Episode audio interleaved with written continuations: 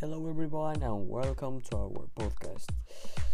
This time, I'm gonna talk to you about having a good health food habits, and well, I'm gonna give you tips for eating well and being healthy and good with yourself. So, with no more preamble.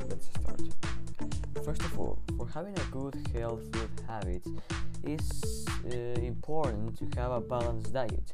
This means to eat daily at least one dish of every segment of the well-fed dish. I mean, eating animals products, fruits, vegetables, bread, beans, etc. Another important thing is eating only food with lots of vitamins and minerals with no fats or carbohydrates, because that will damage your health and make you being fat. An important thing I forgot to say is that you can't forget to uh, to eat fruits and vegetables much more than eat and bread because these are much more healthier than the other ones.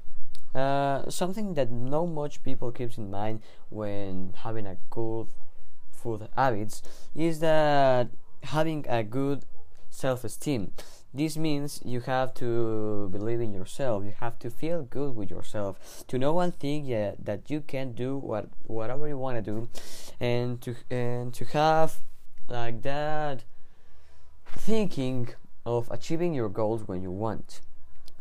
And well, another important thing is that you have to control your impulses of eating fats and junk food because uh, for example if you want to eat a snack you can't just go to the sh- shop and store and ask for some potatoes french fries because you you are gonna get fat and you're gonna lose your health if you do that constantly. So you have to eat like you can actually eat snacks in a healthy way like for example carrots, uh, strawberries, apple, or other kind of snacks that improve your health and no damage it.